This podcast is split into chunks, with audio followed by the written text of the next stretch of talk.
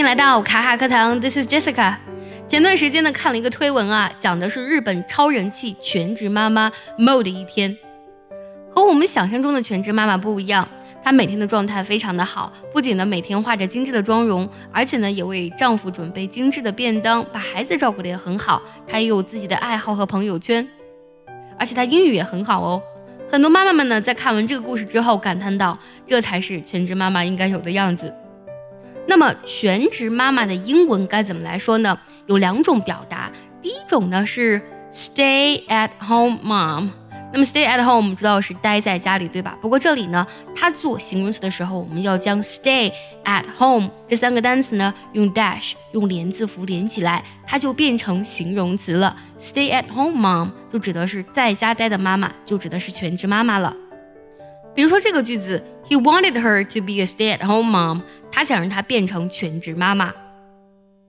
想要获取更多的免费学习资料呢，可以微信搜索“卡卡课堂”，回复“礼包”两个字就可以收到我们送给你的大礼包喽。除此之外呢，我们还可以用 full time，就是全职的这个单词来表示 full 后面加个连字符加 time，就表示的是全职 full time mother。分享一个比较有爱的句子啊。Being a full-time mother，就是当一个全职妈妈呢，is one of the highest salaried jobs，是报酬最高的职业之一。Salary 是薪水的意思，不过这里呢，salary 做动词来用，指的是支付薪水的意思。那么，当全职妈妈呢，是这个世界上报酬最高的一个职业之一。我想很多妈妈可能不这么认为，但是我们听后面这半句啊。Because the payment is pure love，因为啊，你得到的报酬是纯洁的爱。